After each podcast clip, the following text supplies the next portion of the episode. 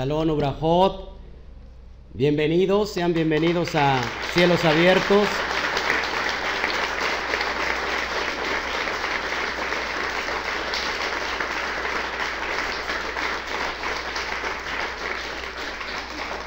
Nos complace recibirle eh, con los brazos abiertos. Eh, somos Cielos Abiertos Ministerio, estamos en Ciudad Mendoza, Veracruz. Les saluda el pastor Oscar Jiménez de este ministerio y, toda la quejilá en conjunto.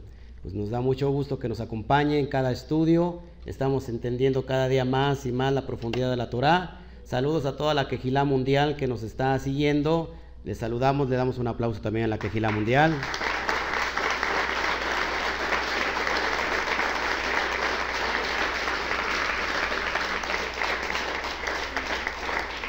Y bueno, pues es un honor tenerlo en casa. Cielos abiertos es su casa. Pues estamos felices celebrando Shabbat. Hace mucho calor. No sé, ¿Alguien sabe a cuántos grados estamos? Pero bueno, dentro de la quejilá, ya se imaginará, ¿no? Cuántos. Y más que cerramos la puerta, ¿no?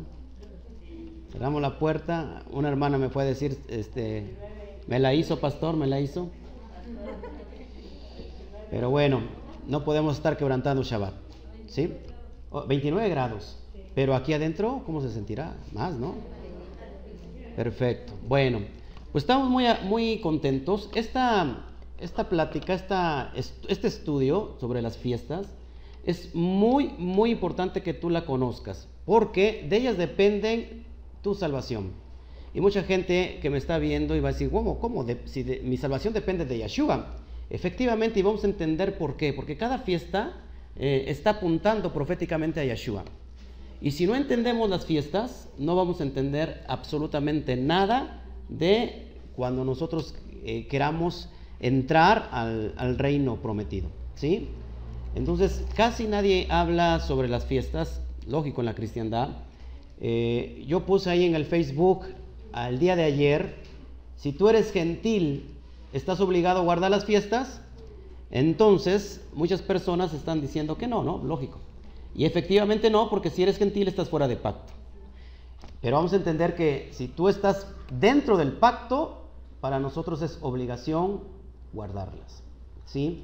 Hemos estado grabando estudios sobre la Navidad, sobre el Año Nuevo, sobre todas las festividades paganas, que esas sí las celebran toda la gente y no hay ningún problema.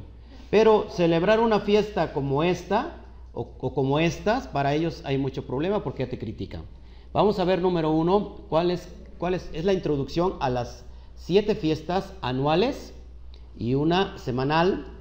Vamos a entender un poquito de ellas como así como, como una pequeña introducción. Me voy a posicionar en la primera fiesta que es Pesaj y, y, posteriormente cada Shabbat voy a estar hablando de las, de las siguientes, ¿sí? Para que vayamos metiendo en materia. Entonces, Pesa, que se ha traducido como Pascua, no tiene nada que ver con la Pascua del sistema religioso romano. No tiene nada que ver con la Pascua que celebró nuestro amado Yeshua. ¿sí? La Pascua que él celebró es completamente hebrea. Y vamos a entender que hay mucha diferencia entre una fiesta eh, romana y una fiesta hebrea. Número uno, lo que conocemos hoy como Semana Santa que tiene que ver con todo eh, la semana de, aflicción que tuvo Yeshua. Bueno, está conectada, si ustedes no saben, la iglesia del sistema religioso romano está conectado con lo que es el carnaval.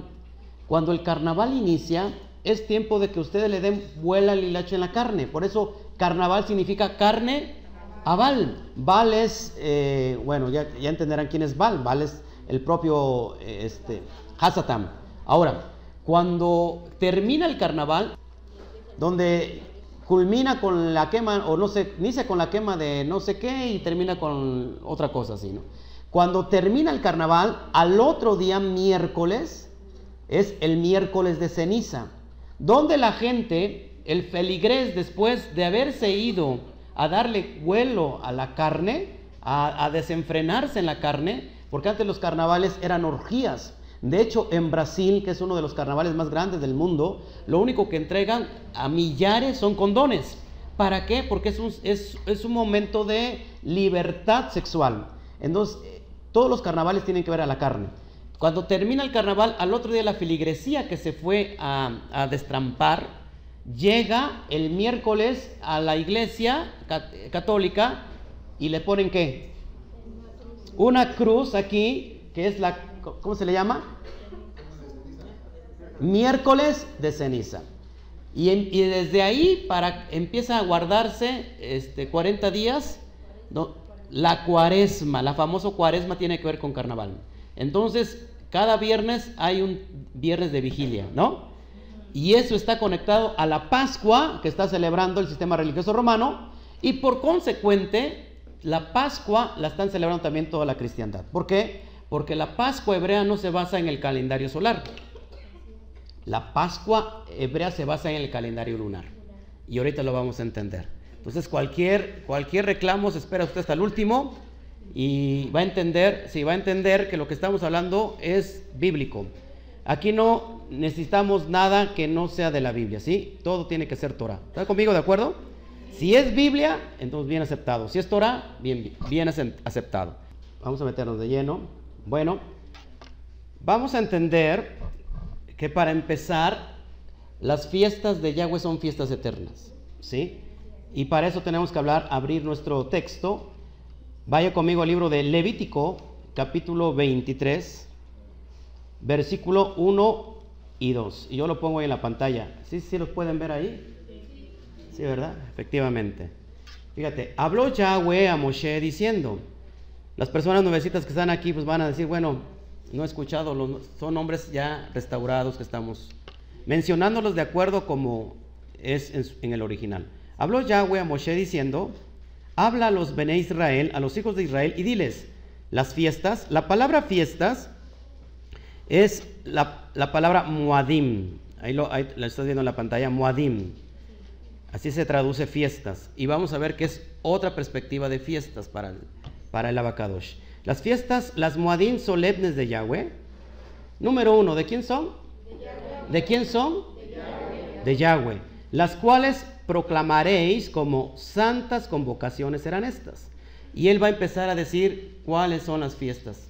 Que él vienen de su corazón y que él está convocando. Número uno, no el hombre, no un pueblo, sino el eterno. ¿Cuántos de aquí somos del eterno? Ok. Y te vas a sorprender que ni siquiera está Navidad, Año Nuevo mucho menos, ni todas las festividades paganas que, que nos han enseñado. ¿Ok? Fíjate, la palabra moed, que es convocación o fiesta, así es en el hebreo, moed. ¿Y qué significa moed? Testimonio, solemnidades, tiempo, hora señalada, lugar o reunión. De acuerdo a la concordancia Strong 4150. Entonces fíjate, ¿qué está diciendo el Padre? Habla a los hijos de Israel y diles, el testimonio, las solemnidades, el tiempo, la hora señalada, el lugar o reunión son estas. Es decir, la cita que tienes con el abacadosh. Entonces, qué interesante que el Eterno está dejando unos qué? Unas citas, una cita para, ver, para vernos con, con Él. Ahora fíjate, Génesis 1.14, y te vas a sorprender mucho aquí, dice así, dijo Luego Elohim, haya lumbreros, lumbreras, perdón, en la expansión de los cielos para separar el día de la noche y sirvan de señales para las estaciones, para días y para años. Y nosotros, de acuerdo a nuestra mente eh, gregoriana helenista, pensamos que estaciones se está refiriendo a primavera, verano, otoño, invierno. No, la palabra que está usando aquí para estaciones en el original es las muadín, es decir, las fiestas, las, fiestas solemnes, las citas, la hora señalada, las convocaciones. ¿Qué entiendes tú como convocación, mi, mi, mi hermano? ¿Qué, ¿Qué, entienden como convocación? Es un llamado. ¿Sí? Muchas personas nos pasamos la vida pidiendo que el Eterno nos hable. Y, Padre, háblanos. Y, hacen ayuno y hacen tantas cosas, van a chalma. se van de rodillas, caminando no sé cuántos kilómetros, van cargando luego un peso, para que el Eterno les hable. Cuando el Eterno está hablando claramente y lo peor de todo esto que, él, que nosotros no le hacemos caso.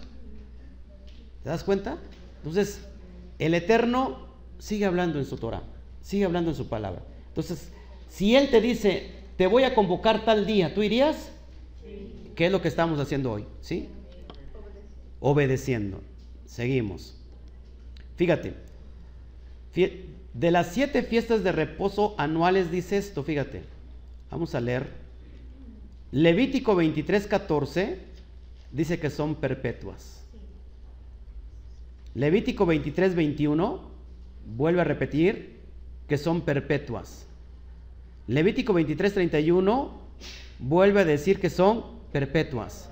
Levítico 23, 41 dicen que son perpetuas. ¿Cómo concluyes esto? Que es para siempre. No han pasado. Ojo con esto. No han pasado. No han pasado. Le voy a ir cambiando. Usted ya va a poder bajar el estudio sin, ninguna dificultad en, YouTube o en nuestra, en nuestra página www.cielosabiertosministerios.com. Ahí vamos a estar subiendo los estudios para que usted esté bajando. Me voy a ir despacio por los nuevecitos, por Verónica, por su mamá, por Alejandra, que esto es nuevecito para ustedes, no lo habían escuchado. Bueno, también el hermano de, Carlita, ¿quién más? Juan, tampoco habéis escuchado esto. Mi, esposa dice que tampoco había escuchado eso. Es impresionante, ¿no? Sixto, ah, también Jonathan. Hey, Jonathan. ¿Y David, dónde lo dejaste? Por cierto, hoy es el cumpleaños de mi esposa.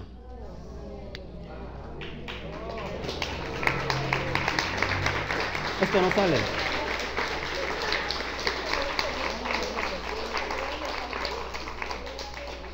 No se vale preguntar la edad. Y si le pregunta de todos modos, ella me lleva como 10, 15 años, ¿eh? Seguimos, seguimos, seguimos. Entonces, ¿qué, como dijimos hace un rato, es perpetuo? ¿Qué, es, ¿Qué significa perpetuo? La palabra perpetuo en el hebreo es olam. Y olam es eterno, es decir, por toda una eternidad. ¿Sí? Si podemos entender este concepto, que no se suspendieron nunca. Y lo vamos a entender más adelante. En el reino mesiánico, es decir, en el, en el milenio, se seguirán celebrando las fiestas, porque son perpetuas. Dile a alguien, por favor, ayúdame Dile, son perpetuas. Son para siempre. Zacarías capítulo 14, versículo 16 al 17. Y todos los que sobrevivieren de las naciones, que vinieren contra Jerusalén, subirán de año en año para adorar al rey. Es decir, estamos hablando del tiempo milenial. A Yahweh Sebaot y a celebrar la fiesta de los tabernáculos. La fiesta de Sukkot o fiesta de las cabañas es una de las siete fiestas anuales. Y dice que en el reinado milenial de Yeshua se van a seguir celebrando las fiestas, y no solamente las fiestas, sino lo vemos que también Shabbat, en Isaías 66, si no mal recuerdo, ahí habla que se va a seguir celebrando también el Shabbat. Y acontecerá que los de las familias de la tierra que no subieran a Jerusalén para adorar al rey, Yahweh de los ejércitos, no vendrá sobre ellos lluvia. ¿Te das cuenta que como es para siempre y por siempre y por toda una eternidad, se tienen que estar guardando por siempre? ¿Y qué, ¿Y qué pasó? Aquellos que no lo guarden, sobre ellos no vendrá lluvia, no vendrá bendición, no vendrá verajá. ¿Sí? Seguimos. Los apóstoles, después de la muerte de Yeshua, siguieron obedientes a los mandamientos de Yahweh y siguieron celebrando las fiestas santas dados, dadas en Levítico. Es decir, todos los seguidores de Yeshua, todos los discípulos de Yeshua, después de que Yeshua murió, resucitó y se fue a los cielos, siguieron guardando las fiestas santas. Por ejemplo, Yeshua, su costumbre, Lucas 4:16, dice que la costumbre de Yeshua era guardar Shabbat. ¿Sí? ¿Ya lo tienes? Vamos a leerlo. Dice, vino a Nazaret, donde se había criado, o se está hablando de Yeshua, e, y en el día de Shabbat entró en la sinagoga conforme a su costumbre y se levantó a leer. O sea, ¿cuál era la costumbre de Yeshua? Guardar Shabbat. Él es el, él es el Adón del Shabbat. ¿Cómo lo va a quitar? ¿Cómo lo va a dejar a un lado? Ahora dice, es que después de que se murió, eso lo guardó porque él estaba vivo, pero cuando ya se murió en la cruz, pagó todo, ya eso quedó anulado. Vamos a ver entonces que los propios discípulos seguían guardando, o una de dos, o desobedecieron a Jesús de acuerdo a la, visión católica, o, realmente nunca echó para abajo ninguna fiesta. Fíjate lo que dice Hechos 2.1. Cuando llegó el día de Pentecostés, es decir, esa es otra fiesta, Shavuot, estaban todos unánimes juntos. Pregunto, ¿hay en Hechos 2 aún estaba vivo Yeshua? O ya se había, o sea, lógico, nunca murió, ¿no? Resucitó, pero ¿ahí seguía todavía Yeshua? No, ya había ascendido. ¿Y seguían guardando qué? Las fiestas de Shavuot. Hechos 26 y Hechos 20, 16. Dice así. Y puedo dar muchas citas, ¿eh? tengo tantísimas citas de las fiestas que guardaron los discípulos. Dice, nosotros pasados los días de los panes sin levadura, subraya ahí panes sin levadura, esa es otra fiesta llamada Hamatza. Panes sin levadura, navegamos de Filipos y en cinco días nos reunimos con ellos en Troas donde nos quedamos siete días. ¿Por qué? Porque estaban celebrando Hamatza. Otra pregunta que yo hago, si entonces si las fiestas ya no, ¿por qué lo seguían guardando sus apóstoles? ¿No? Hay mucha ciencia en esto. ¿Por qué? Dice el 16. Porque Pablo se había propuesto de pasar de largo a Éfeso para no detenerse en Asia, pues se apresuraba para estar el día de Pentecostés, de Shavuot, si le fuese posible en Jerusalén. ¿Alguien sabe el contexto por qué tenía que apurarse Pablo para celebrar Shavuot? ¿Alguien sabe el contexto? Porque había tres fiestas anuales que cada varón judío tenía que presentarse en Jerusalén. Una de ellas era Pesach, otra era Shavuot y la otra era Sukkot. Y ahorita, bueno, estás escuchando sus términos, ahorita los vas a ver en pantalla para que podamos entender, ¿sí? Entonces las fiestas nunca, nunca dejaron de ser, ¿sí? ¿Quién sí las quitó? Roma. En el año 150. En el año 150 aparecen dos personas en Roma que van a dirigir los primeros cambios para consolidar la iglesia católica. Sí, es San, San Justino y San Aniceto. ¿sí? Eh, ellos cambiaron, fíjense, el primer cambio que hicieron oficialmente, cambiaron el domingo por el Shabbat. ¿Sí? ¿Quién en la Torah, quién es este personaje que cambia la ley y que cambia las fiestas, las festividades? Según Daniel 7, 24 y 25, es la cuarta bestia, el imperio romano que tratará de cambiar la ley y los tiempos y se cumple en el año 150 después de Mashiach, el primer cambio a través de la Iglesia Católica Romana por San Justino y Aniceto, cambian, oficializan el domingo en lugar del Shabbat. Eso no, es, eso no viene en la Torah, ¿eh? El Eterno nunca cambió el Shabbat, nunca lo cambió. ¿Quién sí lo cambió? La Iglesia Romana. Es decir, que si tú estás guardando domingo, estás bajo la cobertura de Roma y no bajo la cobertura del Eterno.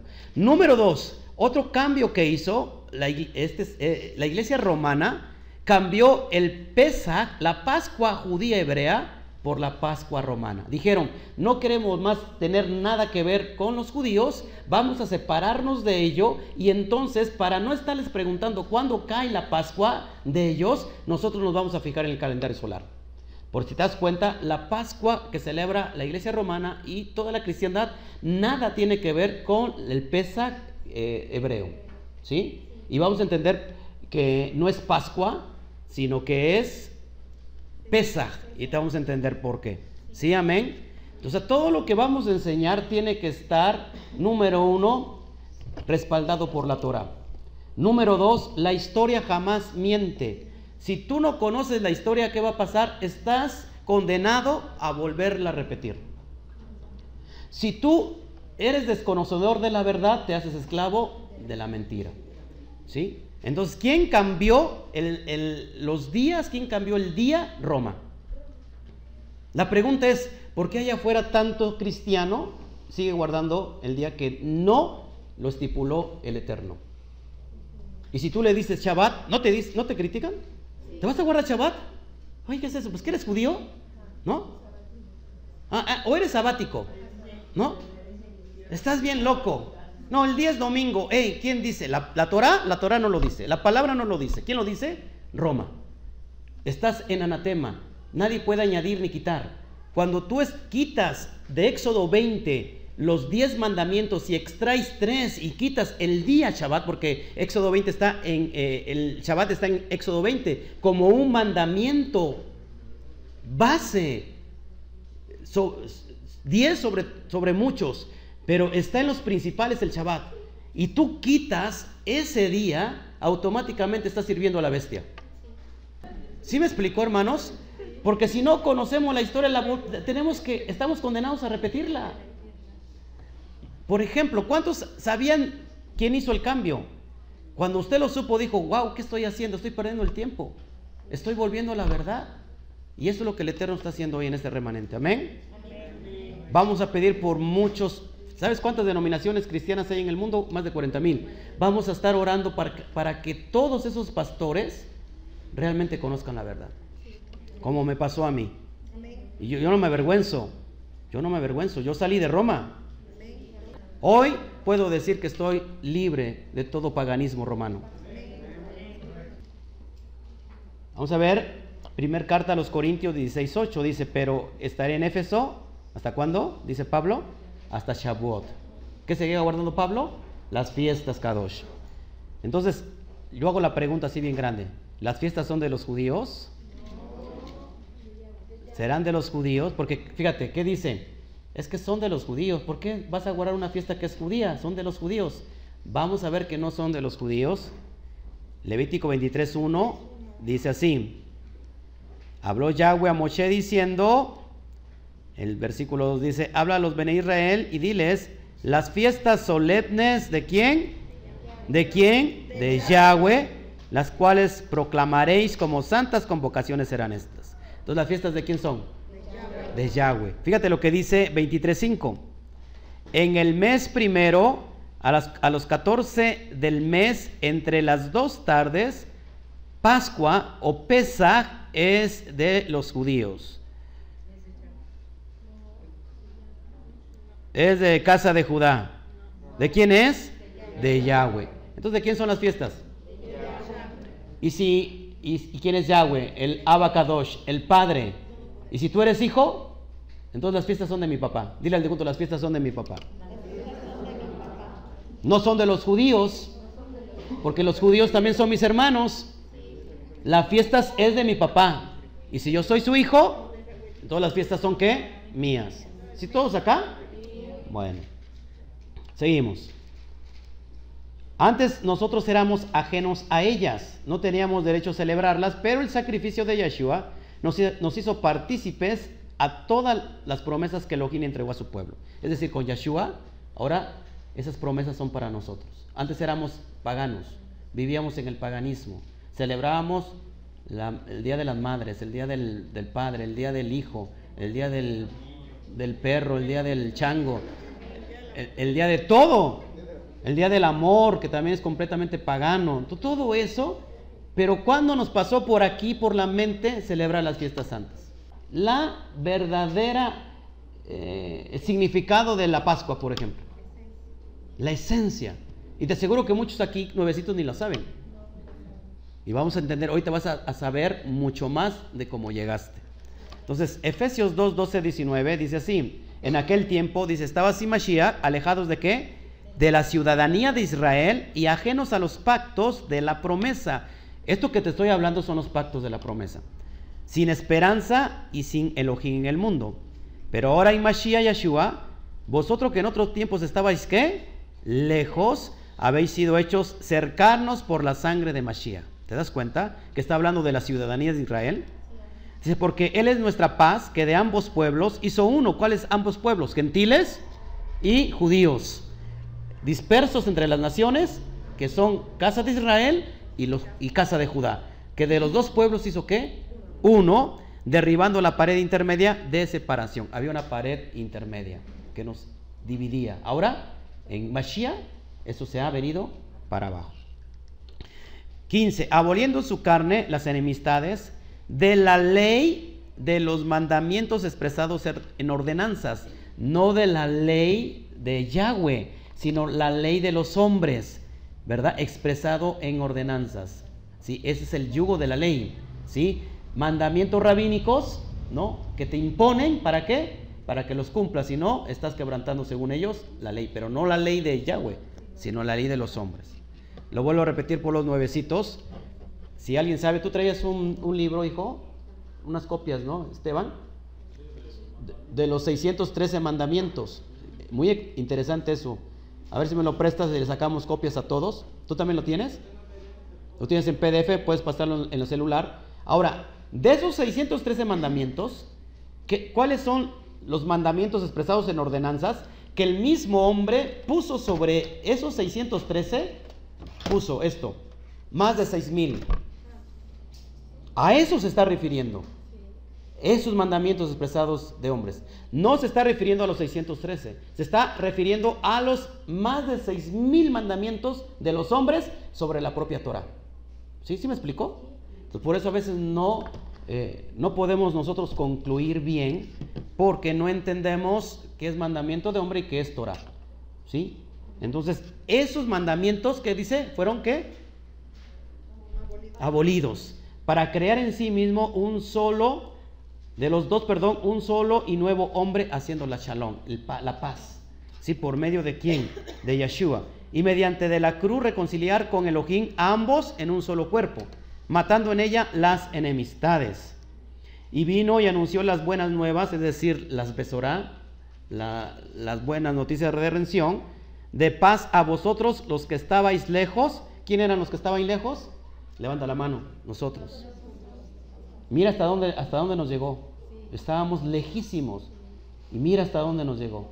Y dice, ¿y a los que estaban qué? Cerca. Es decir, Pablo decía, no hay justo ni aún uno. Ya hemos visto que tanto judíos como gentiles, todos están en pecado. Todos están qué? En pecado, alejados de la gracia de Yahweh. Es lo que se está refiriendo. El 18, porque por medio de él, los unos, vuelvo a decir, gentiles, y los otros, judíos, tenemos entradas por un mismo espíritu al Abba. Así que ya no sois, codeal de junto por favor, ya no sois extranjeros ni, ni advenedizos, sino conciudadanos de los Kadoshim y miembros de la familia de Elohim. ¿Cómo te quedó el ojo? Toca al de junto, pégale un codazo, dile, ya no eres extranjero. Eres de la familia de Elohim. ¿Te das cuenta? Ahora, ahora, si yo fuera extranjero, ¿puedo pertenecer a la promesa? También. ¿Cómo? Abrazando los pactos. O sea que la, la noticia es doble. Número uno, Gálatas 3:29 dice que nosotros somos cera, simiente biológica de, si estamos en Yeshua Hamashiach, y herederos de la promesa de, en, Abraham. ¿Sí? Somos herederos de la promesa. Somos linaje biológico de Abraham. Ahora, y si no lo fuera, ¿qué dice? Abrazando los pactos, pertenecemos a esa promesa. ¿No, no es doble, doble noticia? O sea que de todas tienes un buen panorama. ¿Para qué? Para alcanzar las, bendiciones. ¿No les parece impresionante? Esa es la buena noticia. Que desde que se, lo se le dio a Abraham la promesa que en sus simientes serían benditas todas las naciones de la tierra, el Eterno no cambió y nos preservó hasta, este, hasta los últimos tiempos. O sea, no eres extranjero, pero ahora puedes pertenecer también, si aunque fueras extranjero, abrazando los pactos. Pregunto, cuando el pueblo salió de Egipto, de la esclavitud de Egipto, el pueblo de Israel, ¿salió puro, puro israelita? ¿O salieron con ellos egipcios y de otras naciones? Claro. Y todos los que querían pertenecer a la promesa de Israel se hacían israelitas como abrazando los pactos. Una sola ley, dice la Torah, una sola ley tanto para el natural como para el extranjero. No hay, no hay dos leyes, hay una sola ley, que es la Torah. Seguimos. Vamos a ver en todas las fiestas anuales. Fiestas anuales. Vamos a entender. La dividimos en dos partes. Las fiestas de primavera y las fiestas de otoño. Fiestas de primavera es, es, está anunciando o que Yeshua ya las cumplió. Vamos a ver cuáles son. Número uno, lo que se le ha conocido como Pascua. Es Pesach. Y ahorita vas a entender qué significa Pesach. Número dos, Hamatza. Panes sin levadura. Número tres, Bikurín. Aquí en Hamatza está en, plural, en singular, perdón. Hamatzot está en, en plural. Bikurín, que es la fiesta de las primicias y primeros frutos. Esta fiesta no tiene nada que ver con la fiesta de enero que hacen los, cristianos, ¿eh? que te lo hacen para sacarte toda tu lana. O sea que después de, diciembre, todo lo que, que entra dinero en, diciembre, hagamos la fiesta de las primicias en, enero. Eso no tiene nada que ver con estas fiestas Kadosh, ni al caso. ¿eh? ¿Perdón? Exactamente.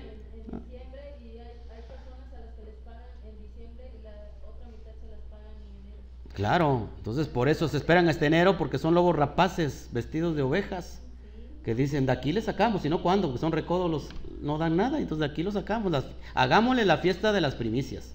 No, nada que ver con la fiesta de las primicias esta. Tenemos la otra, Shavuot, que es fiesta de las semanas, es decir, lo que se le ha conocido como qué, como Pentecostés. Y tenemos otra otra sección llamada las fiestas de otoño y marca, marca la segunda venida de Yeshua. Vamos a ver la, la primera fiesta de otoño se llama Yom Teruah, que significa fiesta de las trompetas. Yom Kippur, día del perdón. Sukkot, fiesta de las cabañas. ¿Cuántas fiestas llevamos hasta ahí? ¿Cuántas? Ahora, esas siete son anuales. Significa que es cada año. Pero hay otra fiesta que es semanal. En total no son siete. ¿Cuántas son? Ocho, que es Shabbat. Shabbat es la fiesta principal porque es cada, cada, es semanal, cada Shabbat. ¿Cuándo inicia? Todas estas fiestas inician en el ocaso, en el atardecer. Esas esas inician así, ¿sale? Entonces, Shabbat se puede decir que es la fiesta principal, no, no la más importante, pero digo que es la fiesta principal porque representa la cabeza, lo que está hasta en lo alto. ¿Cuántos orificios tiene tu cabeza?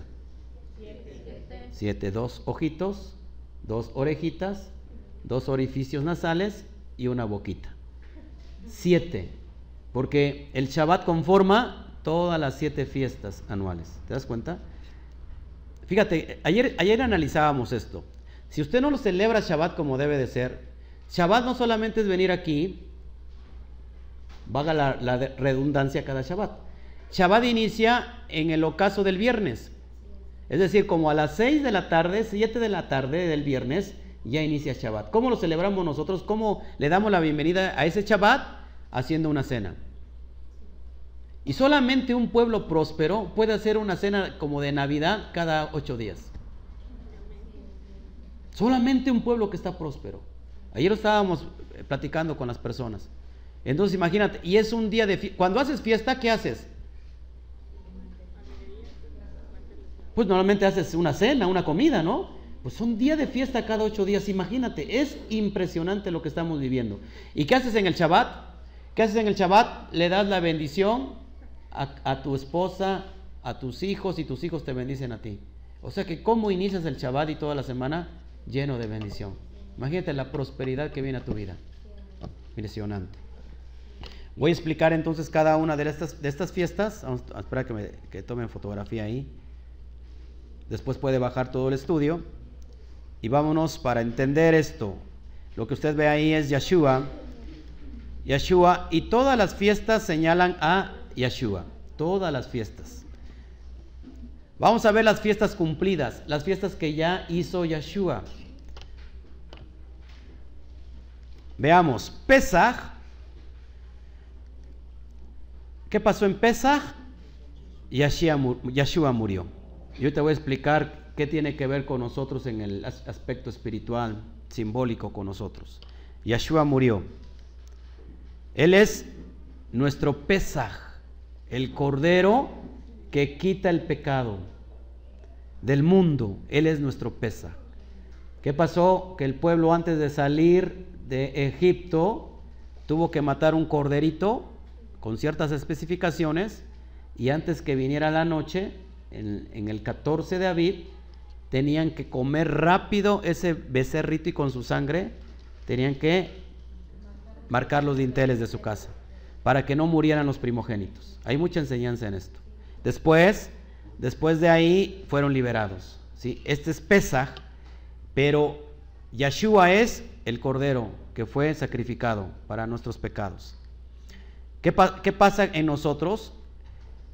Que nosotros pasamos de la muerte a la vida. ¿Qué significa Pesach? Pasar sobre. ¿Qué hizo el pueblo? Pasar de la esclavitud a la libertad, liderados por Moshe. Nosotros pasamos de esa misma esclavitud del pecado ahora a la libertad que nos lleva Yeshua HaMashiach. ¿Se dan cuenta? Pasamos de la muerte a la vida. Es decir, tenemos que morir a nuestro ego, morir a nuestro yo, ¿sí? Para ser realmente libertados. Entonces, por eso el ángel de la muerte, como quien dice, eso, en los dinteles porque pasó. Sí, a, traer muerte a todos los que no tenían marcados ese, esa casa, por así decirlo, con esa sangre que iba a redimirlos de la muerte. Pasamos de la esclavitud a la libertad. Y mucha gente dice, pues yo no estoy en la esclavitud. Sí, sí, o sea, no es necesario que estés encerrado en una cárcel. Eres esclavo del pecado. Y el pecado te lleva a dónde? A la muerte, a la desgracia, a la pérdida. Pasamos de la esclavitud a la libertad. Pasamos de las tinieblas a la luz admirable. Gálatas 2.20 dice, como Mashiach, estoy juntamente crucificado, ya no vivo yo, más Mashiach vive en mí. Ya no vivo en la carne, ahora vivo en el Adón Yeshua. ¿Te das cuenta? Si nosotros no hemos muerto al pecado, hermanos, no hemos muerto al yo, no podemos pasar a la siguiente fiesta. Esta fiesta es una escalera dimensional de tu propia vida espiritual para llegar a las promesas de la salvación. Fíjate, tenemos otra, Romanos 6, 4, 6. Vamos para allá. Romanos 6, 4 al 6, dice así, porque somos sepultados juntamente con Él para muerte por el bautismo, a fin de que como Mashiach resucitó de, resucitó de los muertos, perdón, por la gloria del Abba, así también nosotros andemos en vida nueva. ¿Te das cuenta? Tenemos que andar como en vida nueva. Ese es nuestro pesa. Juan 12, 23, 24. Ahí está usted en pantalla, lo puede ver. Si ya lo tiene, me dice usted un amén. Ok, vamos a leerlo. Y dice así. Yeshua le respondió diciendo, ha llegado la hora para que el Hijo del Hombre sea glorificado. De cierto, de cierto os digo que si el grano de trigo no cae en la tierra y muere, queda solo. Pero si muere, lleva mucho fruto. Porque el que ama su vida la perderá y el que aborrece su vida en este mundo para vida eterna la guardará. ¿Qué, tiene que pasar en nosotros para celebrar realmente un Pesaj? La Pascua, morir, morir a nosotros mismos, así como lo hizo Yeshua. ¿Sí? Es el significado de Pesach. Ahorita lo voy a, fundamentar más, nos vamos a meter en la fiesta de Pesach, solamente para darte una pequeña eh, introducción. Hamatza. Estas, estas cuatro fiestas están conectadas entre sí.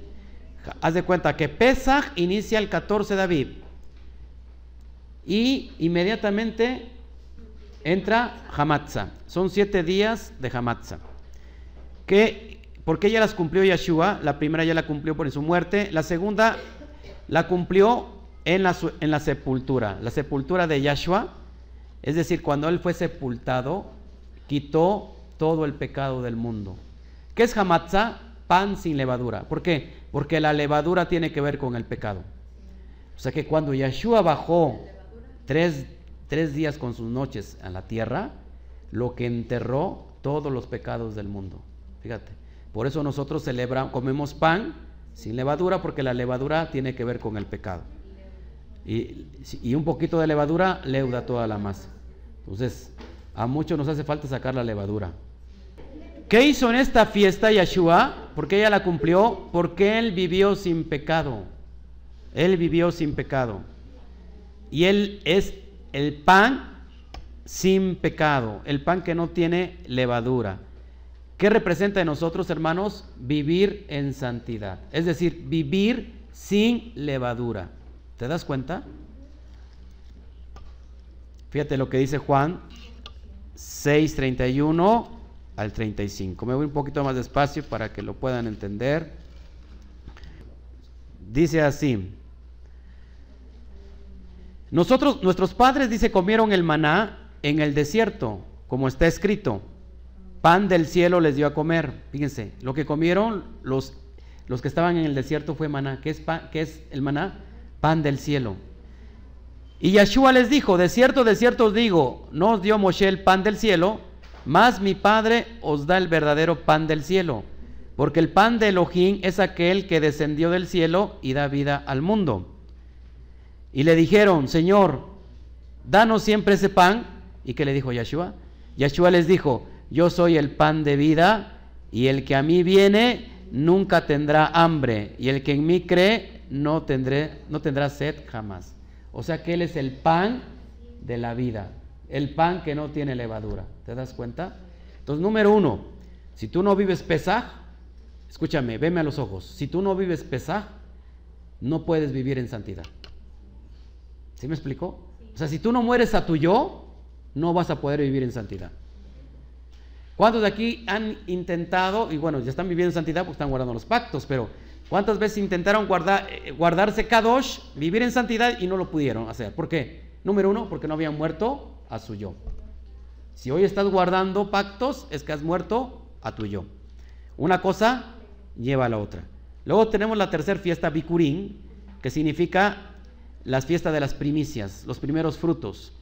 ¿Qué pasó con Yeshua? Ya la cumplió también. ¿Qué pasó ahí? Yeshua resucitó. O sea que Él es nuestra primicia. ¿Cuándo resucitó? Al tercer día. No resucitó en domingo. Él murió el 14, basados en la iglesia católica que dice que fue el domingo, que murió el viernes, no cuadra. Viernes, sábado, son dos días nada más. No cuadra. Entonces, ya yo les voy a enseñar de aquí ocho días, si es posible, cuándo fue el día y la hora que él murió y cuándo fue el día y la hora en que resucitó. Y no fue en domingo, fue en Shabbat. Entonces eso es de mucha, de, de mucha profundidad. Pero primero los voy a llevar a esto para que puedan entender después lo demás. Entonces nosotros también tenemos que tener frutos. O sea, si Él es el fruto de las primicias, también en nosotros luego tiene que haber esos frutos. ¿Cuáles son? Vámonos para allá. Él es, fíjate, Él es nuestras primicias, primera de Corintios 15, 20. Y vaya usted revisándolo en su, en su Torah, ¿qué tal si le estamos diciendo otra cosa que no es? Mas ahora Mashiach ha resucitado de los muertos, ¿qué dice? Primicias de los que durmieron es hecho. Subrayele ahí, eso es Bikurín. Está señalando la fiesta de Bikurín. Dice, porque por cuanto la muerte entró por un hombre, también por un hombre la resurrección de los muertos. Primicia para la resurrección de los muertos. O sea que él, él resucitó primero porque nosotros, ¿qué va a pasar? Los que murieron van a resucitar. Yo creo, yo creo que somos la generación que va a ver el regreso de Yeshua. Y que no vamos a morir. Los que están vivos, ¿qué dice la Torah? Que serán transportados, trasladados de un cuerpo corruptible a un cuerpo incorruptible y no verán muerte. Wow. Y los que están muertos serán levantados. Qué tremendo, qué tremendo. Vamos a ver otra Romanos 8, 22 al 23. Y dice así, porque sabemos que toda la creación gime a uno y aún está con dolores de parto hasta ahora y no solo ella, sino que también nosotros mismos que tenemos las que primicias del Espíritu, nosotros también gemimos dentro de nosotros mismos esperando la adopción, la redención de qué? De nuestro cuerpo. ¿Se da cuenta? Póngale ahí también, subrayale, póngale bicurín. Esa es la fiesta de lo, que representa la fiesta de, los, de las primicias. Estamos esperando nosotros también la adopción, la redención de nuestro cuerpo, es decir, un cuerpo mortal a uno inmortal. ¿No le da buena noticia esto? Ahora Yahshua ya lo cumplió. Otra, Mateo 3.8. Si nosotros, si nosotros también tiene que, tenemos que tener ¿qué? Frutos, frutos dignos de arrepentimiento. Mateo 3.8 dice así. Haced pues frutos dignos de arrepentimiento. ¿Se das cuenta? Entonces vamos, vamos, vamos viendo esto. Número uno, si tú no mueres, si tú no vives Pesaj, no puedes vivir en santidad. Si no vives en santidad, mucho menos puedes dar frutos. Buenos frutos. ¿Sí me explicó? O sea, una cosa lleva a la otra. Es, esto es la escalera de la salvación. Lo que te estoy enseñando es la escalera, el orden de la salvación. Por eso, si nosotros no lo hemos vivido físicamente, nunca vamos a poder entender cuál es el proceso de la salvación.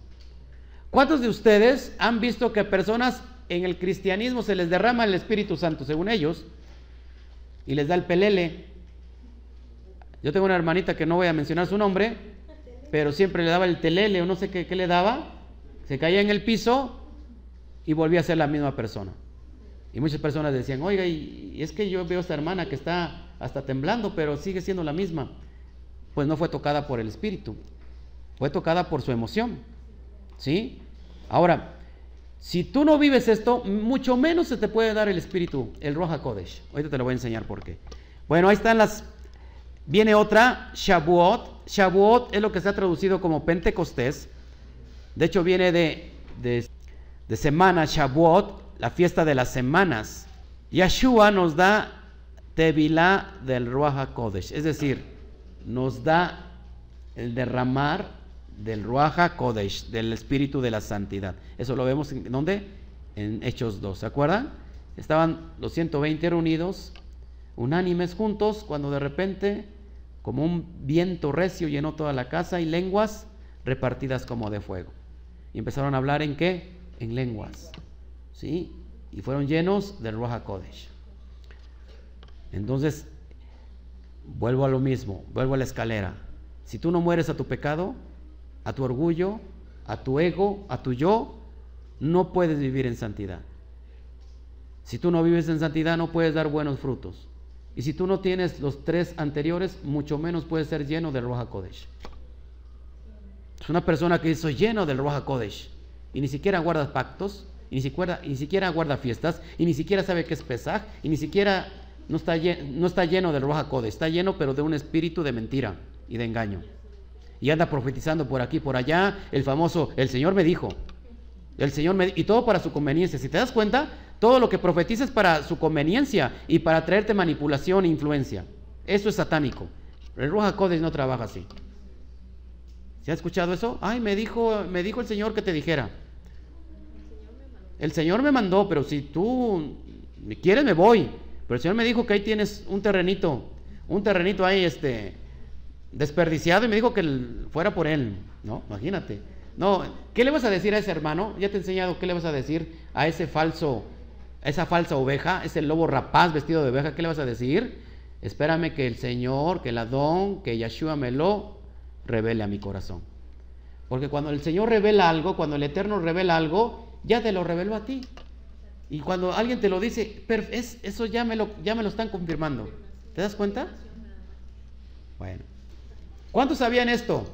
¿Qué, hace el sistema religioso romano? Se bautiza, ¿para qué? Para recibir el Espíritu Santo. Oh, ten cuidado, si tu niño, bautízalo porque se puede morir y se puede ir al limbo. Y con el bautizo queda protegido. ¿Quién, quién sacó esto? La iglesia romana. Seguimos. Las otras fiestas, las fiestas, ya dijimos, todas señalan a Yahshua, las fiestas por cumplir. 3 de otoño. Yom Teruah, que es fiesta de las trompetas. ¿Qué pasa ahí? Yeshua regresa. Yeshua regresa. Yeshua regresa. Yeshua regresa. Y tienes que estar contento por eso. Yeshua regresa. Número 6. Yom Kippur, hermano, ahí ya no vamos a estar nosotros. Es el día del juicio, la ira venidera. Ahí ya no vamos a estar. Bueno, eso es lo que yo digo, ¿va? Y sigo guardando los pactos. John Terúa es el primer trompetazo, el, trompetazo del chofar. Pero, pero John Kippur, hermano, John Kippur es el trompetazo final. Ay de aquel que lo escuche, porque entonces está dentro de la ira venidera. Se esconderán, irán bajo las montañas, todos van a vivir la ira venidera. Los que no estén guardando pactos.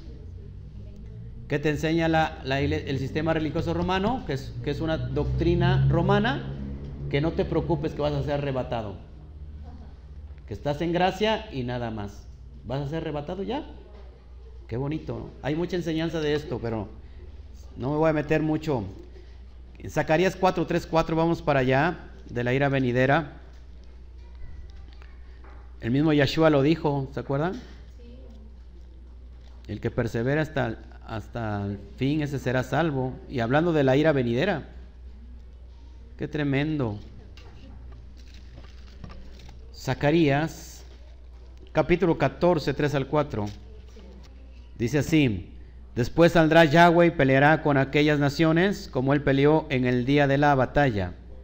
Yom Kippur, ahí, y se afirmarán sus pies en aquel día sobre el monte de los olivos que está, que está enfrente de Jerusalén al oriente y en el monte de los olivos, y el monte de los olivos se partirá por en medio hacia el oriente y hacia el occidente, haciendo un valle muy grande, y la mitad del monte se apartará hacia el norte y la otra mitad hacia el sur. Ahí va a venir ya a juzgar, a juzgar. Malaquías 4, 1 y 2, fíjate lo que dice. Malaquías 4, 1 y 2 dice, porque aquí viene el día ardiente. Fíjense cómo va a ser la ira venidera. El día ardiente como un horno y todos los soberbios y todos los que hacen maldad. Si ¿Sí puedes subrayar ahí por favor la parte donde dice los que hacen maldad. Ya saben qué es, qué es hacer maldad. En el griego es la palabra anomía. Los que están sin ley, los que están contra la ley, esos son los que hacen maldad, serán, ¿qué dice? Estopa. Aquel día que vendrá los abrazará ha dicho Yahweh Sebaot, y no les dejará ni raíz ni rama. Mas si vosotros los que teméis mi nombre, nacerá el sol de justicia, y en sus alas traerá salvación, y saldréis y saltaréis como becerros de la manada. Nos, tendrá bajo su talit. Bajo su talit nos tendrá. Oh Jerusalén, Jerusalén, ¿cuántas veces quise juntarte como la gallina junta sus polluelos? Pero no entendieron el tiempo de su visitación. ¿Qué va a pasar? ¿Qué va a pasar, perdón? Que va a, levantar las alas como las gallinitas y los polluelos van a entrar debajo de su, de su regazo. Pero los que son, están sin ley, ¿qué es estar sin ley? No guardando las fiestas, quebrantando el Shabbat. Esos van a ser como estopa van a ser prendidos, van a ser... Y hay otra porción donde dice que él se vestirá, se teñirá todo de rojo, va a empezar a pisar el lagar. Es decir, que es el lagar donde están las uvas. Se sube alguien, pisa y termina, dice, todas sus vestiduras van a quedar rojas, porque él va a pisar el lagar. Esa es la ira venidera. Y si tú tienes temor, y si tú tienes temor, si tú tienes temor, pues procura guardar los pactos para no pasar sobre esa, ese tiempo de aflicción. Una cosa es el tiempo de la tribulación. Otra cosa es la ira venidera. Vamos a vivir tribulación, yo lo creo que sí. Pero no la ira venidera. Vamos a, vivir y experimentar la persecución. ¿Qué te dice allá Roma? No te preocupes, mi hijito.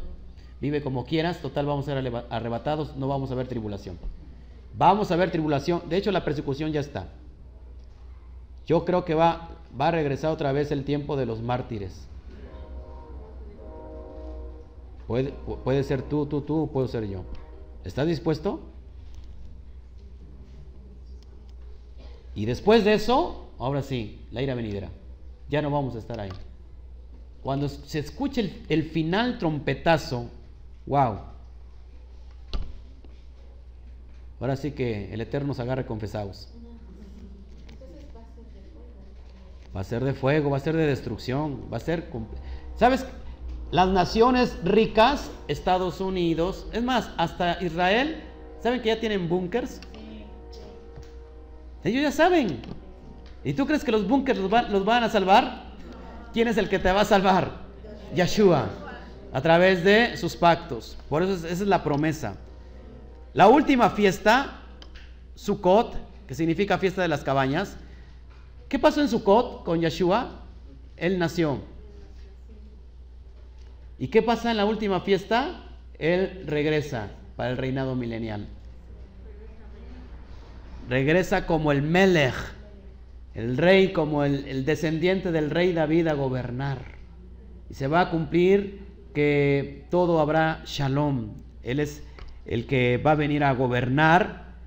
Un rey nace en Sukkot, y regresa para gobernar en Sucot. No nació en diciembre, no nació en Navidad. Tengo una enseñanza muy fuerte de Navidad, búsquela en internet, bájela y va a ver que la número, la gematría para Hasatán, ¿verdad? Tiene mucho que ver con el día 25 de diciembre. Es impresionante, bájelo. Zacarías 14, 16, vamos para allá. Y todos los que sobrevivieren de las naciones que vinieron contra Jerusalén subirán de año en año para adorar al rey, a Yahweh Tsebaot, y celebrar la fiesta de los tabernáculos, la fiesta de Sukkot. ¿Cuándo nos va a congregar en el milenio para celebrar Sukkot? A todas las naciones. Y no solamente Sukkot, sino todas las fiestas. Y Shabbat. El, Isaías 66, 23 lo vemos. Que en Shabbat. Ahora, entonces, ¿quién engañará, el hombre o la, o la Biblia? El hombre. Claro que el hombre. Si no, tendríamos que quitar toda la columna profética del Antiguo Testamento. Isaías 62, 22, 23 dice así, porque como los cielos nuevos y la nueva tierra que yo hago permanecerán delante de mí, dice Yahweh, así permanecerá vuestra descendencia y vuestro nombre. Aquí está hablando del reinado milenial. Y de mes en mes, y de día de Shabbat, en día de Shabbat vendrán todos a adorar delante de mí, ha, dicho Yahweh. ¿Qué día? Shabbat. De mes en mes, ¿qué está marcando? Las fiestas.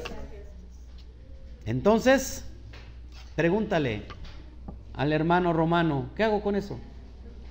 ¿No? Estamos adorando domingo y dicen, pero es que sabemos en el Espíritu a quién adoramos. No lo hacemos por el día, no, pues, pero el, el, Eterno dice que el día. Isaías 56 dice que hagan las cosas que yo quiero. Que yo quiero. O sea, dice Yahweh, que yo quiero, no lo que usted quiera. Yo guardé Shabbat, hoy no fui pastor, guardé Shabbat. En tu casa sí, dices, estuve acostado todo el día. Tengo, tengo un patio, ahí me puse bajo mi palmera y ahí estuve tomando mi refresco, mi soda y viendo la televisión. Ay, ¿cómo guardar Shabbat? Qué, qué lindo. ¿Eso es guardar Shabbat? Claro que no. Es venirse a instruir. Amén. Bueno, Yeshua, entonces, ahí tengo un calendario. Mire, ese lo puede después bajar, lo voy a subir al internet, lo voy a subir a la plataforma de la página, de, página web, para que lo tengas. Ahí, está todas las fiestas. Pesach, Hamatza, Bikurin, Shavuot, Yom Teruah, Yom Kippur y Sukkot. Y ahí viene, en, en dónde viene cada, cada cita. Pesach, Levítico 23.5, Hamatza, Levítico 23.6, Bikurin, Levítico 23.7, Shavuot, Levítico 23.9 al 16, Yom Terúa, Levítico 23, 23, 25. Yom Kippur, Levítico 16, 30 al 31. Y Sukkot, Levítico 16, 30 al 31. Ahora, los judíos han aumentado otras dos fiestas, lo que es eh, Hanukkah y, y Purim. Exactamente, esas fiestas ya no entran dentro de la Torah. ¿sí? Nosotros tenemos, la, em, eh, viene la fiesta de Pesach. Vuélvame a repetir otra vez la fecha, por favor. El viernes 30 de marzo vamos a celebrar Pesach. Pero antes hay un Shabbat antes, que lo voy a poner aquí. Hay un Shabbat antes, que aquí, aquí inicia el nuevo año hebreo. Ya es de aquí ocho días. Bueno, de aquí ocho días, hermanos, le damos la bienvenida al año nuevo de acuerdo a la perspectiva del Eterno. No es el año nuevo gregoriano, es el año nuevo Aviv. ¿Sí? de, aquí ocho días, véngase, vamos a, dar acción de gracias por el año nuevo que está entrando de acuerdo a el Abacadosh.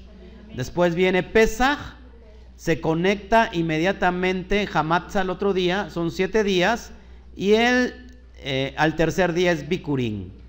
¿sí? Termina el día 21 de Aviv y después se cuentan de la última fiesta de Bikurim, de las primicias se cuentan 49 días y al otro día, al 50, es Shavuot. Por eso viene la semana Pentecostés, viene de 50, Pente. Por eso se, se, transliteró como Pentecostés, pero no tiene nada que ver, es Shavuot. ¿Sí? A los 50 días se entrega la Torah. Después voy a estar hablando de cada una de las fiestas eternas, cada una, ¿sí? Para que la vayamos entendiendo. Se da cuenta que todas las fiestas apuntan a quién? A Yeshua. Si creemos en Yeshua, que allá la cristiandad si cree en Jesús, ¿qué tendría que hacer? Guardar sus fiestas. Lo curioso es que creen en Jesús, pero no guardan nada de lo que Él guardó.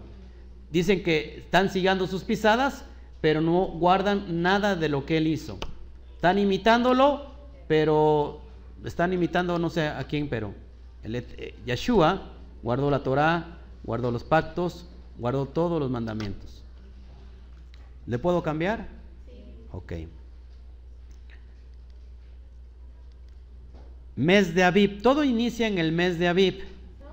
Ya me voy a meter a, a Pesach, a la primera fiesta, para que terminemos esta introducción y, podamos entender esto. Mira, mes de Aviv, que este mes, después de la, de la, ¿cómo se llama? Del que casa de Judá se fue a la esclavitud con el rey Nabucodonosor, después de que salió de Babilonia, a este mes se le puso el nombre de Nisan, ¿sí? Pero nosotros le llamamos Aviv, porque así el padre lo llamó, ¿sí? Aviv. Ahora, vamos a ver en Éxodo 9:31 lo que dice. El hino, pues, y la cebada fueron destrozados porque la cebada estaba ya espigada. La palabra espigada se traduce como aviv. Y el lino, y dice, y el lino en caña. Es decir, aviv, uno de los significados para aviv es espigada. En pocas palabras, aviv significa primavera. Es el tiempo de la primavera, el mes de aviv. ¿Se dan cuenta cómo el, Padre inicia con las cosas en orden? O sea, le inicia en primavera.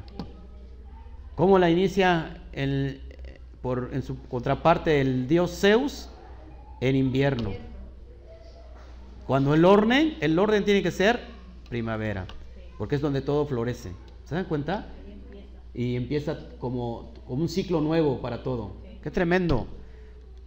Fíjate lo que dice Éxodo 34, 18 al 19. Dice, la fiesta de los panes sin levadura guardarás, siete días comerás pan sin levadura, según te he mandado, en el tiempo señalado, en el mes de qué? ¿En el mes de qué? De Abid. Porque en el mes de Abid saliste de Egipto. Todo primer nacido mío es, y de tu ganado todo primogénito de vaca o de oveja que sea macho. Por eso en, el, en las fiestas de, en la tercera fiesta, el tercer día se trae ofrenda mecida al Eterno. Entonces Abid es lo que significa. Para nosotros el mes, el año nuevo es Aviv, punto. El comienzo de los meses es Aviv. Y es como lo marca Éxodo 12. Es como lo marca Éxodo 12. ¿Por qué? ¿Por qué será el comienzo, el comienzo de los meses? Porque en ese mes te saqué de Egipto. Es, un, es una remembranza. Nosotros nos sacó de la esclavitud, ¿verdad? En el mes de Aviv. Fíjense, la naturaleza se somete a el orden de Yeshua. Cuando empieza, cuando empieza la primavera, todo se empieza a deshielar. Es un ciclo nuevo, empieza a cobrar vida, empieza a nacer lo que se sembró. Como la, como la, como la tierra y la creación obedecen al Eterno. Pero nosotros, mm, mis hermanos. Bueno, seguimos. Entonces en el mes de David nacen las espigas, ¿ok? Mes de la primavera. Mire, voy a enseñarle algo sot, algo secreto. No, a ver si lo aguanta. Fíjense, en el mes de David tiene que ver con el cordero, sangre en los dinteles y el no morir de los primogénitos. ¿Sí? Cordero, sangre en los dinteles y no morir en los, de los primogénitos. ¿Sabes que, que tú y yo somos el primogénito mejor? Los que no conocen esto, bajen el estudio de Romanos capítulo 11, si no mal recuerdo, y vas a entender que Efraín es, no nació primero, porque nació primero Manasés, pero Efraín es el primogénito mejor. Bejor con B, mejor. O sea que tú y yo somos el primogénito. Somos el hijo pródigo que se fue Efraín. Y hay otro hermano que está en casa del padre, que es Judá, que es el, hermano mayor, que va lo vamos a provocar a celos. Cuando, no, cuando regrese el primogénito, ¿qué hace el padre? Según Lucas 11, ¿qué hace el padre? Hace una gran fiesta.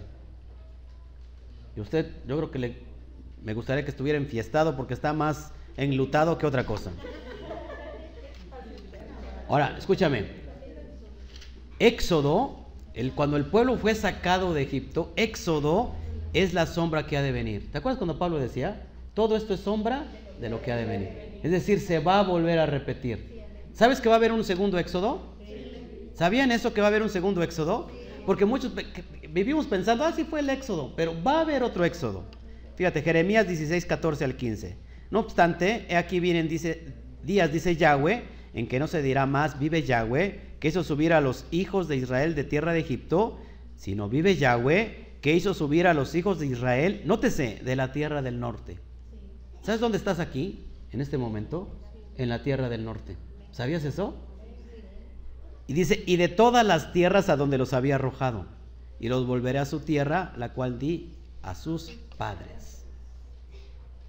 Nos va a volver a sacar del Egipto espiritual, de la Babilonia, antes de que vengan los días, el grande, el día temible de Adonai nos va a volver a juntar. ¿Se da cuenta? Qué impresionante. Todo es sombra de lo que ha de venir. Bueno, seguimos porque ya están. Abib. Eso es el sot que le voy a enseñar, lo profundo. Abib en el hebreo está la Aleph, la Bet, la Chut y la Bet.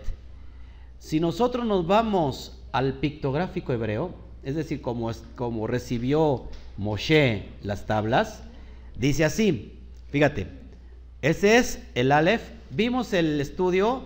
¿Por qué no te volteas al hermano y dile, te invito a que venga los miércoles?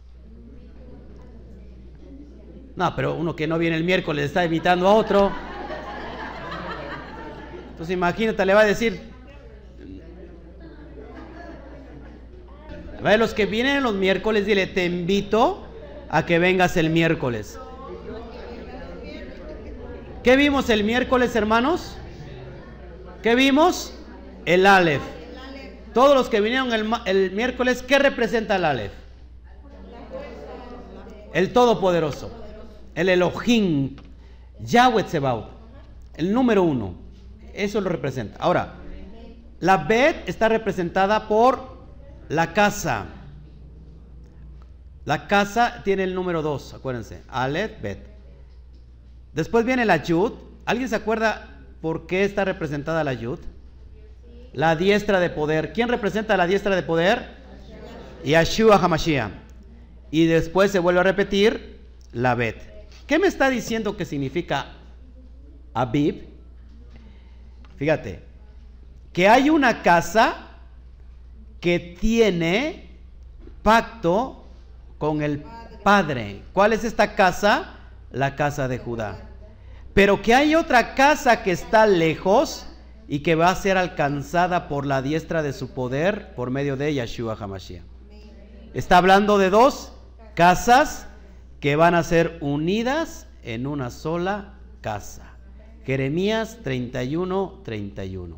He aquí, dice Yahweh, que haré nuevo pacto con la casa de Israel y con la casa de Judá. Ezequiel 37 habla de que de dos, de dos casas, de dos palos lo va a unir y va a ser uno solo. Y va a haber un solo pastor. Abid está anunciando el tiempo de la redención. Si, no lo vemos desde ese punto de vista, por eso nosotros no le podemos llamar Nisan. Le tenemos que llamar Abib. Vuelvo a repetir. La casa que tiene pacto con Yahweh, son los judíos, la casa de Judá, que están guardando los pactos, que preservaron la Torah, y hay otra casa que está lejos, a la cual va a ser alcanzada por la diestra de, su poder que es Yeshua Hamashiach. Fíjate lo que dice Yeshua. Otras ovejas tengo que no son de este redil. Nótese. Otras ovejas tengo, dice Yeshua, que no son de este redil.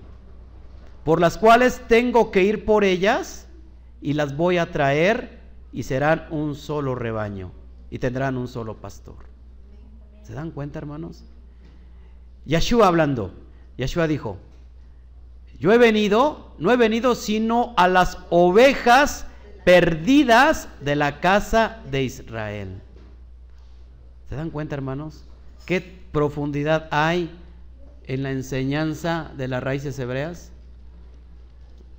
Alguien, por favor, sople la Shuni, ya está yendo al tercer cielo igual. En automático, escuchó Chuni, por aquí escuchó Chuni y empezó. ¿Se dan cuenta, hermanos? Qué poderoso es esto. Cómo todo, todo apunta a la redención por medio de Yeshua. ¿Usted cree que esto no es impresionante, no es sobrenatural? ¿Usted cree que esto lo escribió un hombre? ¿Tanta coincidencia? De cierto te digo que la palabra coincidencia en el argot judío no existe, es una blasfemia. No hay coincidencia. No existe la palabra coincidencia. Para ellos es una blasfemia. Porque todo lo que hace el Eterno es propósito. Todo.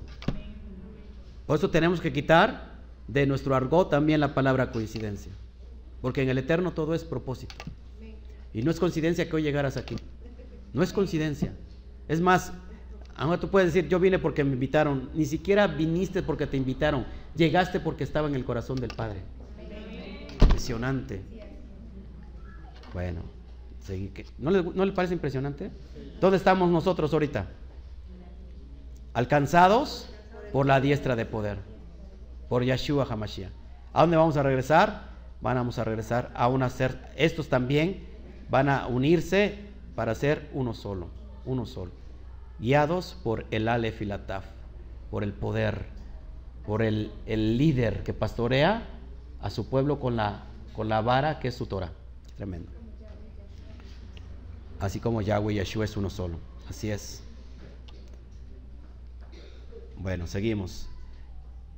Son pocas láminas las que tengo ya, ya no es para terminar pesar. ¿Le seguimos? ¿Sí? Son 559 láminas. Estamos en, estamos en las cinco y media. Y bueno, ¿por qué les pregunto, no? Usted tiene que... Además, es de interés para usted.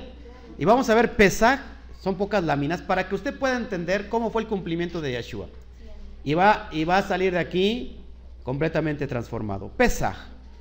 ¿Qué significa Pesaj? Pasar sobre. ¿Sí?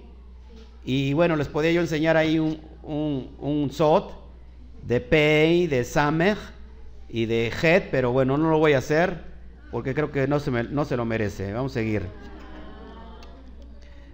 Pesaj. ¿Qué pasa en Pesaj? nos declara su perfecto plan de redención al hombre a través de su Hijo Yeshua. A través de Pesach, ¿qué nos hace? Nos va a declarar el perfecto plan de redención al hombre a través de su Hijo Yeshua. ¿Quieren saber dónde está el plan de redención? Desde la primera palabra de la Biblia, desde la primera palabra del el Tanaj, desde la primera palabra de la Torah, que es Bereshit. Ahí está el plan de redención. ¿Quiere usted conocerlo? Baje usted el estudio Introducción a Romanos. Cuando la gente dice dos horas y medio, wow. No, mejor no lo veo. Y nadie lo ve. Pero hay un mensaje tan poderoso ahí. Véalo, estúdielo, porque es para aquellos que tienen hambre. Su, su fe no va a, va a cambiar completamente. La, celebración de Pesach concuerda y anuncia detalle por detalle a nuestro amado Yeshua, nuestro Salvador. O sea, ¿qué tiene que ver con Pesach? Lo que iba a pasar posteriormente con la muerte de Yeshua. O sea, que todo lo que hizo el Eterno es sombra de lo que iba a venir. Y es sombra de lo que ha de venir. Pesach significa, escuche, literalmente pasar sobre o pasar por encima. En el inglés es Passover, ¿no? El famoso Passover. Pasar sobre. Esta hace alusión directa a lo que sucedió en Egipto con el pueblo de Israel, cuando la muerte pasó por encima de las casas que estaban marcadas en sus dinteles con la sangre del cordero sacrificado. Eso lo vemos en Éxodo 12. Después usted va a ver en Éxodo 12 qué lo, que, lo que pasó. ¿Qué representa Pesach? Que el Eterno nos, nos, nos libertó de la esclavitud. ¿Sí? Seguimos. Los preparativos para la celebración de la Pascua o Pesach se inician el día, día 10 del mes del primer mes, Aviv, también conocido como Nissan, pero nosotros no le llamamos Nissan, ni Volkswagen, ni Chevrolet, sino le llamamos Aviv. En este día, cada hogar tenía la responsabilidad de buscar un cordero de un año sin defecto y apartarlo hasta el día 14 del mes. Fíjense, buscaban, buscaban eh, en el 10 en el día 10 buscaban un cordero que no tuviera ningún defecto, lo apartaban, lo observaban que estuviera completamente sano. ¿Sí? ¿Hasta cuándo? Hasta el día 14. Éxodo 12, 3, 6 dice así, hablad a toda la congregación de Israel diciendo, en el 10 de este mes, tómese cada uno un cordero, según las familias de los padres, un cordero por familia. Mas si la familia fuera tan pequeña, que no baste para comer el cordero, entonces él y su vecino inmediato a su casa tomarán uno según el número de las personas. Y conforme al comer de cada hombre haréis la cuenta sobre el cordero. El animal va a ser qué? Sin defecto. Macho de un año lo tomaréis de las ovejas o de las cabras y lo guardaréis hasta el día 14 de este mes y lo inmolará toda la congregación del pueblo de Israel entre las dos tardes. Quédese mucho con eso, entre las dos tardes. Amén. ¿Qué pasaba? Que tenían que matar un cordero, ese, ese 14, comérselo rápido, ¿verdad? Y lo que no se comieran lo tenían que quemar completamente todo. El día 14, como a las 3 pm, esto es decir, a la hora novena del día, el cordero debía de ser sacrificado. Y la sangre del cordero debía ser rociada en el dintel y, las dos, y los dos postes de la puerta de entrada en cada hogar. Después les voy, voy a explicar la, la, simbología, qué forma, eh, cuando tú haces esos trazos, qué forma, qué, forma de acuerdo a la Torah. Es algo impresionante. Luego el cordero era preparado para ser consumido el día 15, que para efectos era en la puesta del sol del mismo día, pues los días en el calendario hebreo empiezan de la puesta del sol a la puesta del sol. Es decir, nosotros vamos a reunirnos aquí en, Pesach el 14 de abril, ¿sí? que es el día 30 de abril, de marzo, perdón. El día 14, en la noche que ya estemos cenando, ya es 15, 15 de abril, ¿sí? Ya es literalmente pesa y empieza Hamatza, ¿sí? Junto con hierbas amargas y panes sin levadura. El cordero debe ser comido a prisa y debían consumirlo vestidos y listos para partir de Egipto esa noche. Esta es la razón por la cual se consume pan sin levadura, pues no daba tiempo de leudar el pan, ya que esa misma noche salían de Egipto. ¿Qué tenía que hacer las, familias? Comerlo rápido, porque así tenemos que salir nosotros rápido del pecado. No decir, ay, este, voy saliendo poquito a poquito. Ahí conforme el Señor me vaya guiando. No, no, sal rápido del pecado. Porque así va a venir el, Eterno. Va a ser como un abrir y cerrar de ojos. Por eso tienes que salir rápido del pecado. Y por eso agarraron la masa. ¿Y qué pasó? La masa representa el cuerpo de Yeshua. Porque la, la, la envolvieron en un, en un, ¿cómo se llama? En un trapo. Ah, ¿Y cómo envolvieron el, el cuerpo de Mashiach? En un trapo. Eso representa también. Todo está representando a Yeshua. Sí, porque todo el sufrimiento, todo el dolor, ahí les podemos enseñar el ceder, el orden del, de Pesaj. Pesa y su relación con Yeshua. Ya voy a terminar. Corderito, el Mashiach. ¿Y qué tiene que ver con esto? Vamos Juan 1.29.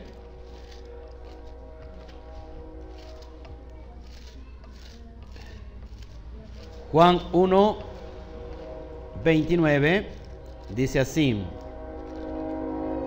El siguiente día vino Juan a Yeshua, que venía a él y dijo, he aquí el cordero de Elohim que quita el pecado del mundo. Fíjate cómo, cómo lo menciona Juan el Bautista. He aquí el cordero que quita el pecado del mundo. ¿Quién es este cordero? Yeshua. El cordero de Pesach. Amén.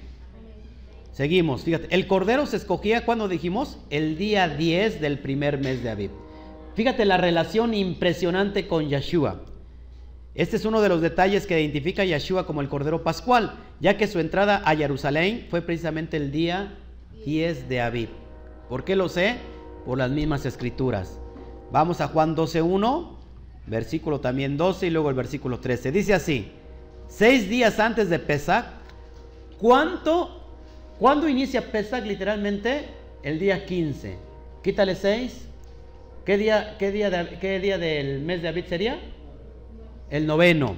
De seis días antes de Pesach vino Yeshua a Betania, donde estaba Lázaro, el que había estado muerto y a quien había resucitado de los muertos. Ese es el, nuevo, el 9 de Abib. Fíjate el versículo 12. El día siguiente, ¿qué es el día siguiente entonces? Si uno día es el 9 de Abib, el 10 de Aviv.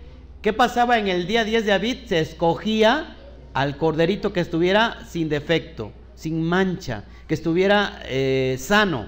El día siguiente, grandes multitudes que habían venido a la fiesta, al oír que Yeshua venía a Jerusalén, tomaron ramas de palmera y salieron a recibirle. Y clamaban, Osana, bendito el que viene en el nombre del Adón, el Melech de Israel. ¿Qué día era ese? El 10 de Aviv. Qué impresionante. Que todo lo cumplió Yeshua. ¿No le parece impresionante? Desde ahí él se empieza, lo empieza, se empieza a consagrar como el cordero. Y de ahí lo empiezan a estudiar para ver si no tenía algún defecto o algún pecado. Vamos a verlo. Fíjate. El cordero era inspeccionado para estar seguro de que no tenía defecto. Yeshua fue inspeccionado durante esos cuatro días hasta el día 14 por diversas personas. Pilato, Herodes, el Cohen Gadol, que era el sumo sacerdote Anás, Caifás, etc. Todas estas personas lo tentaron o lo retaron con preguntas capciosas, pero Yeshua mantuvo su pureza e integridad en todo momento. No le encontraron defecto alguno. ¿Qué dijo, qué dijo Pilato? Yo me lavo las manos porque no he encontrado nada, nada que lo pueda acusar a Yeshua.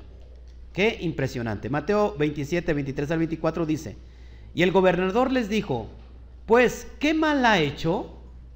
Pero ellos gritaban aún más, diciendo, se ha crucificado. Viendo Pilato que nada adelantaba, sino que se hacía más alboroto, tomó agua y se lavó las manos delante del pueblo, diciendo, inocente soy de la sangre de este justo, allá vosotros.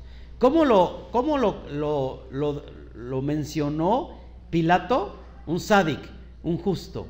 Es decir, no tiene defecto alguno. Seguimos.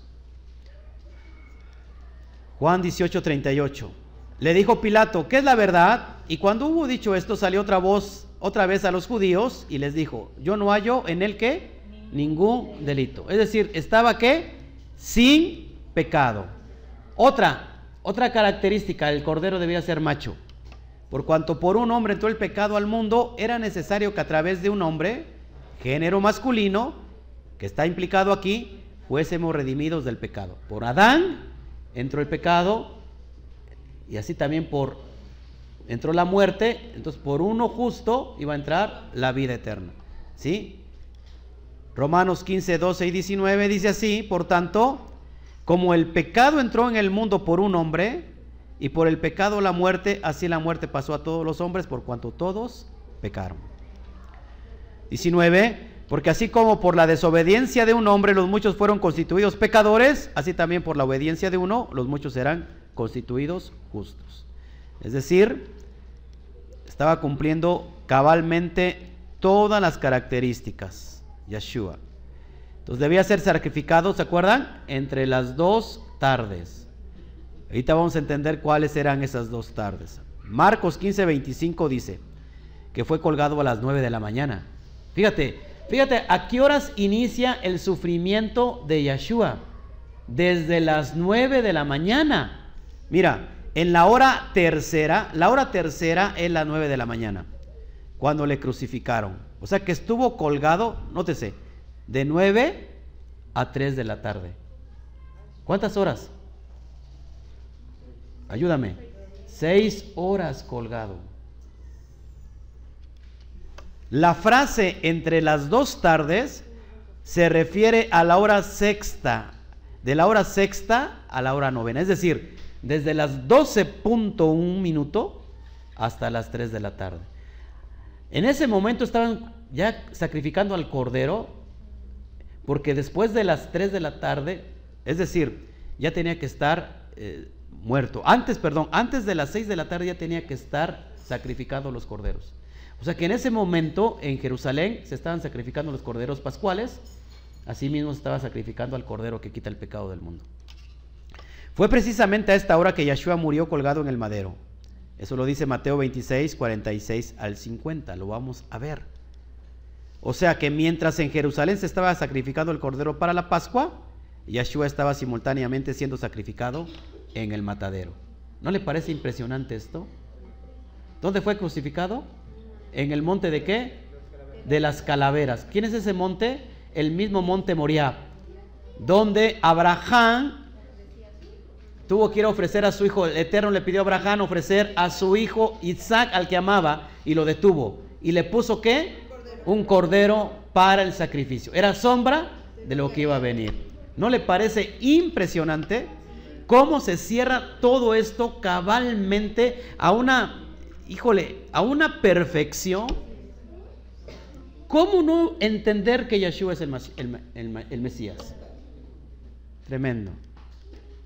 Mateo 26, 46, 50. Cerca de la hora novena, Jesús clamó a gran voz diciendo, Elí, Elí, lama sabactani. Esto es, Elohim mío, Elohim mío, ¿por qué me has desamparado?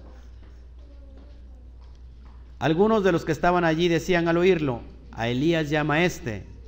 Y al instante corriendo uno de ellos tomó una esponja y la empapó de vinagre y poniéndole en una caña le dio a beber. Todo eso tiene mucha enseñanza, que no me voy a meter en eso, después tendré tiempo para darle toda enseñanza. Pero los otros decían, deja, veamos si viene Elías a librarle. Mas Yeshua, habiendo otra vez clamado a gran voz, entregó el espíritu. Amén. Entonces él murió en la hora novena, es decir, a las 3 de la tarde. Ninguno de los huesos del cordero debían ser quebrados, según vimos, que no se tenía que, quebrar los huesos. Fíjate, Éxodo 12, 46 dice así, se comerá en casa y no llevarás de aquella carne fuera de, perdón, y no llevarás de aquella carne fuera de ella, ni quebraréis hueso suyo. Era una orden. ¿Qué pasó? ¿Se acuerda cuando Yeshua, no, los demás no podían morir porque tenían que levantarlos porque cerca el día ya de Pesaj? tenían que quebrarle los pies y a los, las piernas. Y a los que estaban junto a, él, se los quebraron. Pero cuando le iban a quebrar las piernas a Yeshua, vieron que estaba muerto. Tanto que metieron la lanza donde salió de un costado sangre y agua. Agua representa la Torah y la sangre representa la redención, la salvación. Qué tremendo. O sea, de forma similar, Ninguno de los huesos de Yeshua fue quebrado al morir. Fíjate lo que dice Juan 19:33. Mas cuando llegaron a Yeshua, como le vieron ya muerto, ¿qué dice? No le quebraron las piernas. Por eso no existe la casualidad. Tanta perfección, hermanos. No puede, no podía ser planeado esto para que saliera a la perfección. La sangre del cordero debía ser rociada sobre los dinteles de las puertas, ¿se acuerdan? Ahí puse un poquito de sangre. Al igual que la señal de la sangre del cordero libró de la muerte a los israelitas, la sangre de Yeshua nos libra de la muerte y del pecado. Fue durante esta celebración que Yeshua murió, cumpliendo así la escritura y dejándonos ver que sin duda Él es el cordero de Elohim que quita el pecado del mundo. ¿Se da cuenta? El sacrificio perfecto se guarda en santidad. Efesios 1.7 dice, en quien tenemos redención por su sangre, el perdón de pecados según las riquezas de su gracia. Tú tienes que vivir después de esto en santidad. ¿Sí? Primera de Pedro 1, 18 al 19 dice, sabiendo que fuiste rescatados de vuestra vana manera de vivir, la cual recibisteis de vuestros padres no con cosas corruptibles como oro o plata, sino con la sangre preciosa de Mashiach, como de un cordero sin mancha y sin contaminación. ¿Se dan cuenta? Estamos entendiendo el verdadero significado de Pesach. Sigo para terminar. Gálatas 2.20 representa la muerte de nuestro yo, como lo dije anteriormente, con Mashiach, que estoy juntamente crucificado, ya no vivo yo, más vive Mashiach en mí, y lo que ahora vivo en la carne, ¿cómo lo vivo? En la fe obediente, en la obediencia, en la fidelidad del Hijo de Elohim, el cual me amó y se entregó a sí mismo por mí. Amén. Primera de Corintios 5, 7 al 8, limpiaos pues de la vieja levadura para que seáis nueva masa sin levadura como sois, porque nuestra Pascua, nuestra, nuestro Pesach, que es Mashiach, ya fue crucificado por vosotros. ¿Cómo tenemos que vivir ahora? Sin pecado. Una nueva masa sin levadura, sin pecado. Así que celebremos la fiesta. ¿Cuál fiesta? Pesach. No con la vieja levadura, ni con la levadura de malicia y de maldad, sino con panes sin levadura de sinceridad y de verdad. Pablo estaba celebrando aquí panes sin levadura. ¿La fiesta de qué? De Hamatz. Amén. Pesach, vuelvo a repetir, significa literalmente pasar sobre o por encima. Es un repaso rápido. La muerte pasó por encima de las casas que estaban marcadas en sus diteles por la sangre del cordero. Éxodo 12. Pasamos de muerte a vida, de la esclavitud, del pecado a la santidad y de las tinieblas a la luz. Morimos a nosotros mismos para que venga un nacer de nuevo. Romanos 6, 4 al 6, bueno, Gálatas ya lo vimos, y Romanos 6, creo que ya lo habíamos leído también. Yeshua fue el grano de trigo que fue enterrado, Él es el pan de vida. De cierto o cierto os digo que si el grano de trigo no cae y muere, este queda solo, pero si muere, fruto en abundancia dará. Así tenemos que hacer con Mashiach. Y bueno, pues esto ha sido todo. La introducción a las fiestas Kadosh, fiestas santas y a Pesa. Ahora podemos entender la perspectiva real de Pesa. Había escuchado esto antes que, era la Pascua, pues a profundidad no creo. Ahora entendemos que todo tiene el propósito eterno que es la redención. ¿Sí? Entonces, pues si hubiera preguntas, todavía estamos en tiempo y en hora, son 10 para las 6. Vamos a, dar gracias al Eterno y ahorita, vamos a contestar las preguntas. Pues le damos la, despedida a todos los que nos están viendo. Muchas gracias por estarnos siguiendo, les amamos. Reciban abrazos de este ministerio. Ojalá puedan venirse a celebrar las fiestas con nosotros. Estamos abiertos, los recibimos con brazos abiertos. Esta es su casa. Gracias por, por, por las preguntas que nos están enviando, por los, los, buenos deseos, los buenos propósitos y los buenos comentarios. Les amamos. Que Baruja, que, el Eterno perdón, les bendiga. Que el Eterno les guarde. Shalom, Abraham.